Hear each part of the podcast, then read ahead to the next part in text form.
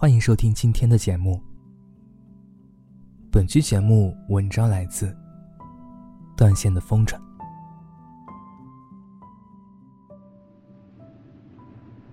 遇到了好久不见的一位朋友，谈到最近彼此的现状和心情，三十而立，却不立，内忧外患，处境堪忧。于是想起前不久在《银魂》中看到的一句话：有的人光是活着，就已经竭尽全力了。是啊，作为当代年轻人，来自各方的压力且不说，但是想好好活着，就已经够艰难了。憧憬的人总是爱聊着过去的事情。想着那时候，一同来到这座城市。想法很简单，要求很简单，甚至对未来的期望都很简单。而如今，我们都好像过成了相反的生活。最后，我开玩笑说：“比你艰难的人多了去了。像你这种含着金汤勺长大的人。”怎么会知道什么叫竭尽全力呀？虽然是开玩笑的口吻，但是，我还是从他勉强的笑容中，看到了一些无奈。上个星期，有一位异地的朋友，在微信里给我分享了一篇文章，题为“儿子，妈妈吃完饺子就跳楼了”。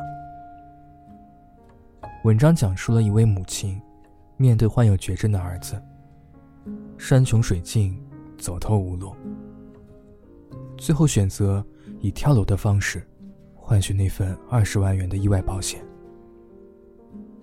以命换钱，来给儿子治疗。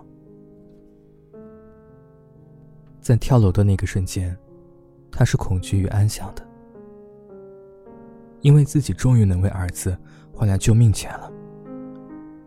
然而，这位母亲并不知道，自杀是不能获得赔付的。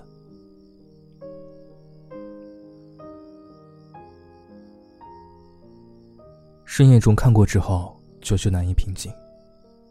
如同那文中所说一样，贫穷到了一定程度，根本没有能力去思考教养、出路、眼界。真正的贫穷就是。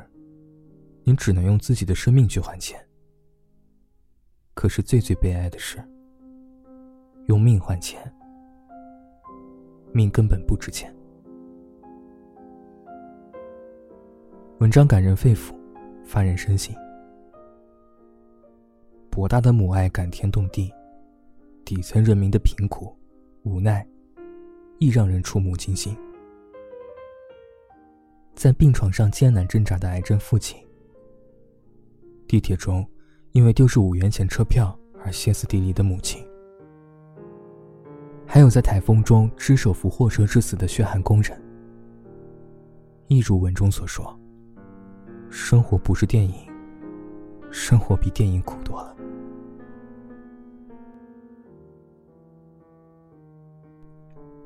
我知道朋友分享文章的本意，是为借此嘲讽一下我们这个行业的趣味玩笑。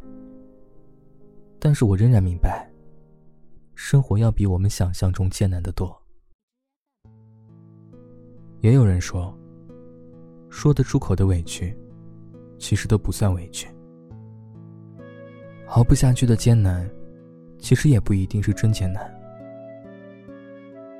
但每一个人都在这样的一个剧中出不来：为名、为利、为金钱、为地位，或是为婚姻。奔波劳累，费力劳心，甚至惶惶不可终日。城市是高大的，请原谅我看见的和感受的都是比城市矮小的事物。不过，我最终还是希望，那些如履薄冰的日子，那些自认艰难的日子，只要不放弃，终会有一天，让我们更加强大。生而为人，我们总会习惯适合自己的每一种生活方式。